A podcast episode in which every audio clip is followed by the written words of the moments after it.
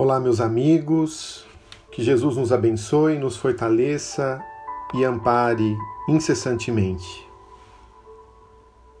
Vamos dar início a mais uma reflexão do Evangelho, hoje nos utilizando de uma mensagem do Espírito Emmanuel, constante do livro Segue-me. Ele traz um trecho de Mateus, capítulo 7, 12. Tudo quanto, pois, quereis que os homens vos façam, assim fazei-o vós também a eles, porque esta é a lei e os profetas. As reflexões serão em torno do tema reclamar menos. Então vamos elevar o pensamento a Jesus, aos bons espíritos pedindo a inspiração necessária para esta oportunidade, que os nossos pensamentos elevados consigam sintonizar com as esferas mais altas da vida, com as esferas de paz, de serenidade e equilíbrio, harmonia e coragem, saúde e força. Que enquanto nessa sintonia estivermos, possamos ser amparados em nossas dores, impossíveis angústias, medos, ansiedades, fortalecendo-nos para a caminhada. Abençoa-nos, Jesus, ilumine o nosso lar, os nossos filhos, netos, esposo, esposa, pais, entes queridos, nesse momento em que o mundo passa por experiências provacionais e precisamos manter a mente sadia e a confiança restrita em vós. Abençoa-nos, fortaleça-nos, envolve-nos, hoje e sempre. É o que pedimos, muito obrigado. Assim seja. Reclamar menos. Para extinguir a cultura do ódio nas áreas do mundo, Imaginemos como seria melhor a vida na Terra se todos cumpríssemos fielmente o compromisso de reclamar menos. Quantas vezes nos maltratamos reciprocamente, tão só por exigir que se realize, de certa forma, aquilo que os outros só conseguem fazer de outra maneira? De atritos mínimos, então partimos para atitudes extremas Nessas circunstâncias, costumamos recusar atenção e cortesia até mesmo aqueles a quem mais devemos consideração e amor. Implantamos a animosidade onde a harmonia reinava antes. Instalamos o pessimismo com a formulação de queixas desnecessárias. Ou criamos obstáculos onde as grandes realizações poderiam ter sido tão fáceis. Tudo porque não desistimos de reclamar, na maioria das ocasiões, por simples bagatelas. De modo geral, as reivindicações e desinteligências repontam mais frequentemente entre aqueles que a sabedoria divina reuniu com os mais altos objetivos na edificação do bem, seja no círculo doméstico, seja no grupo de serviço ou de ideal.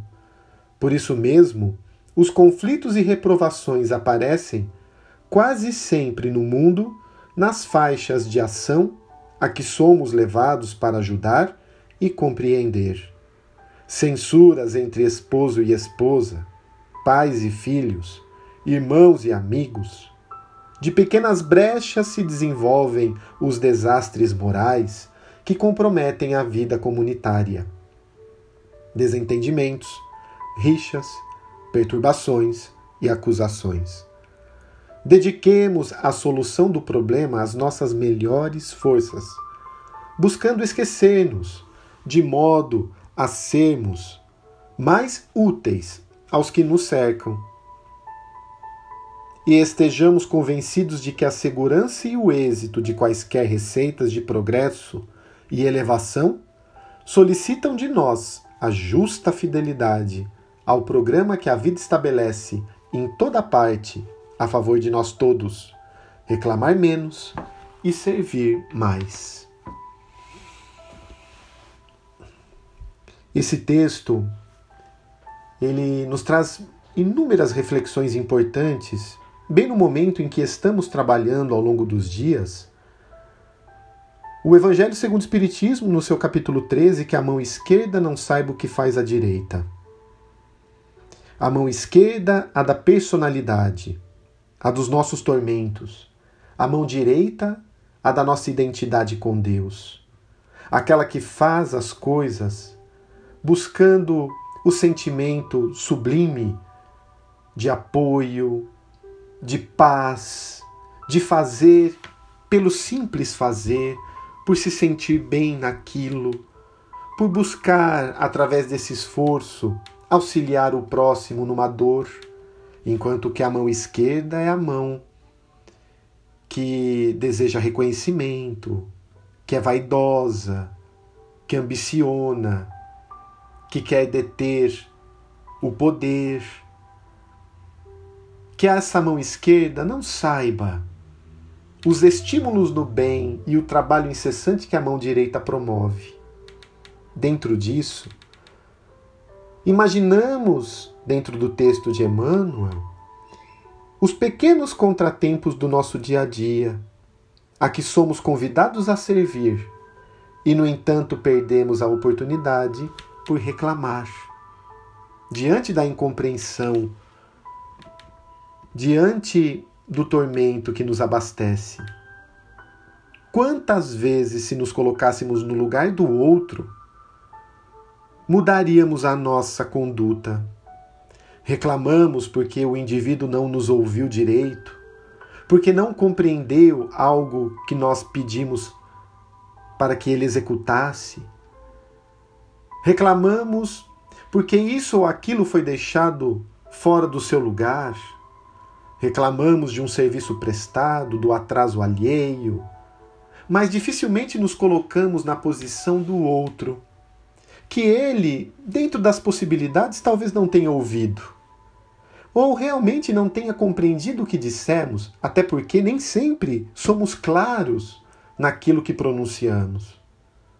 Talvez a memória não tenha deixado recordar-se de onde deveria colocar esse ou aquele utensílio.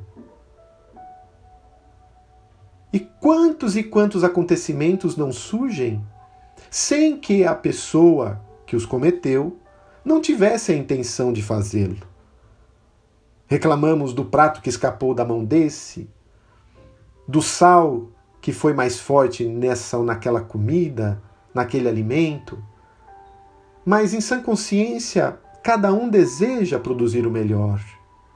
E se por alguns instantes nos controlarmos, analisarmos que no lugar do outro não gostaríamos de sofrer determinadas reprimendas, seguraríamos aquele motivo que poderia gerar um desgaste e repensamos.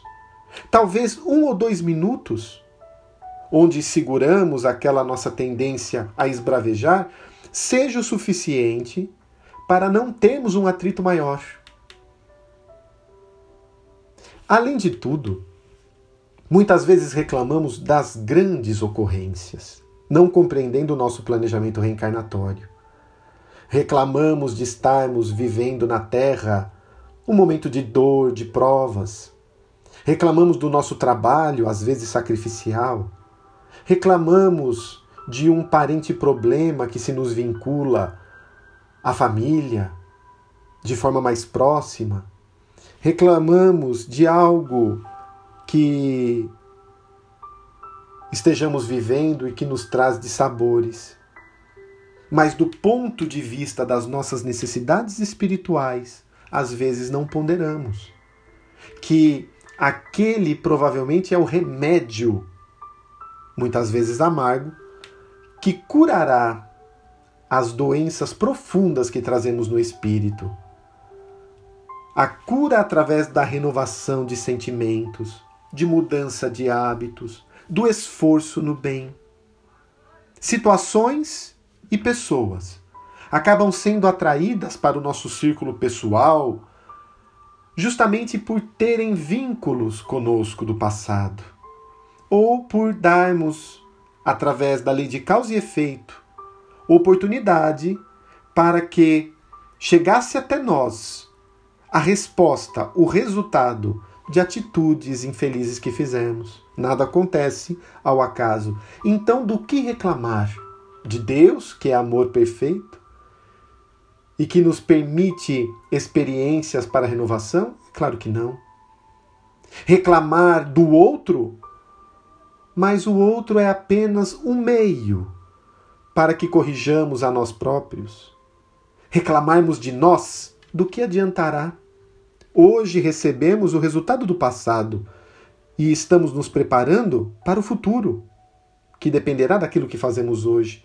Então não tem sentido até mesmo reclamação quanto a nós mesmos. Obviamente, deveremos ponderar. Se fizermos, se fizermos algo que gerou as dores atuais, vamos nos propor a não mais fazer.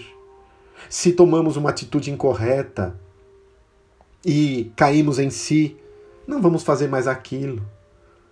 Se desenvolvemos uma atividade que, por uma falha nossa, gerou dissabores, vamos refletir para ter um aprendizado. Porque nas dores, nos erros, temos incríveis chances de progresso. Um erro pode ensinar muito para nós.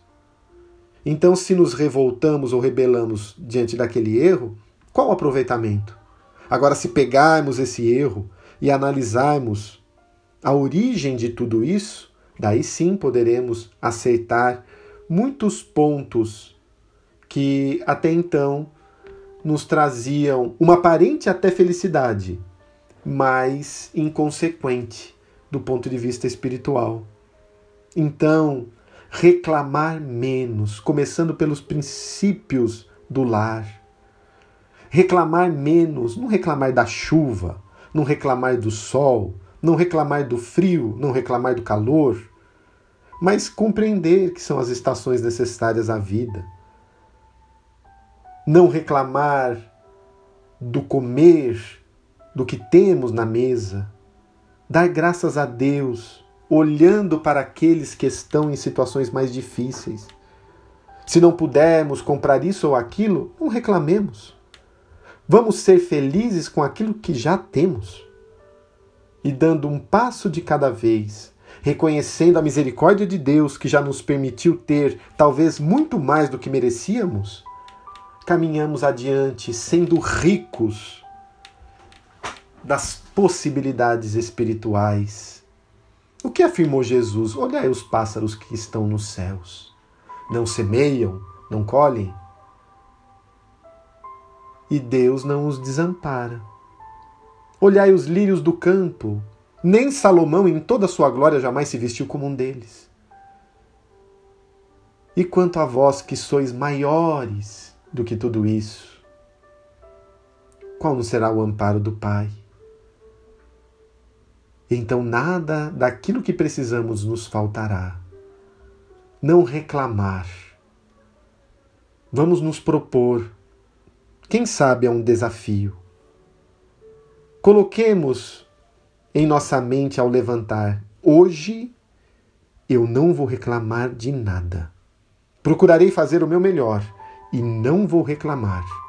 E atentos a isso, vamos perceber, talvez, que esse hábito da reclamação estava impresso na nossa intimidade.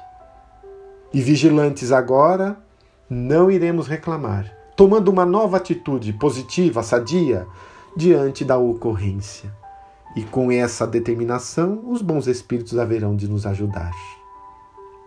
Muito bem, meus amigos. Colocando a nossa água junto de nós,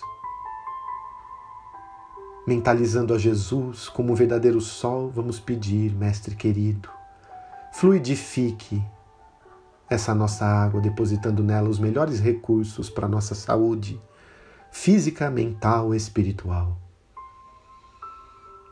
Com a sua luz, envolva-nos, Jesus, célula a célula, para que tenhamos imunidade, saúde, forças, equilíbrio. Ilumine os nossos entes queridos, que conosco convivem, e aqueles que estão mais distantes. Ilumine o nosso lar, ilumine o nosso trabalho, ilumine os hospitais, envolva os enfermos,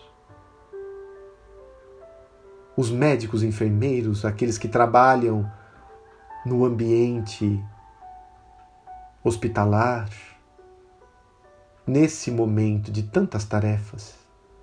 Envolva os idosos nos asilos que conhecemos e também as crianças nos orfanatos, nas creches, nas casas transitórias.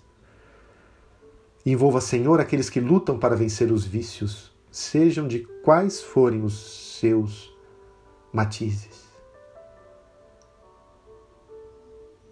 Ilumina os nossos governantes, os nossos governantes municipais, prefeitos, vereadores, secretários, estaduais, o nosso governador, secretários da administração,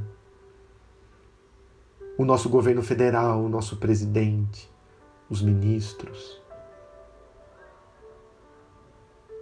para que todos, Jesus, consigam receber e assimilar a sua luz, governando em prol do povo, direcionando leis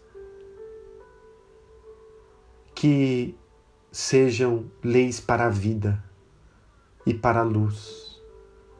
Muito obrigado, querido amigo Jesus. Seja conosco, hoje e sempre. Assim seja.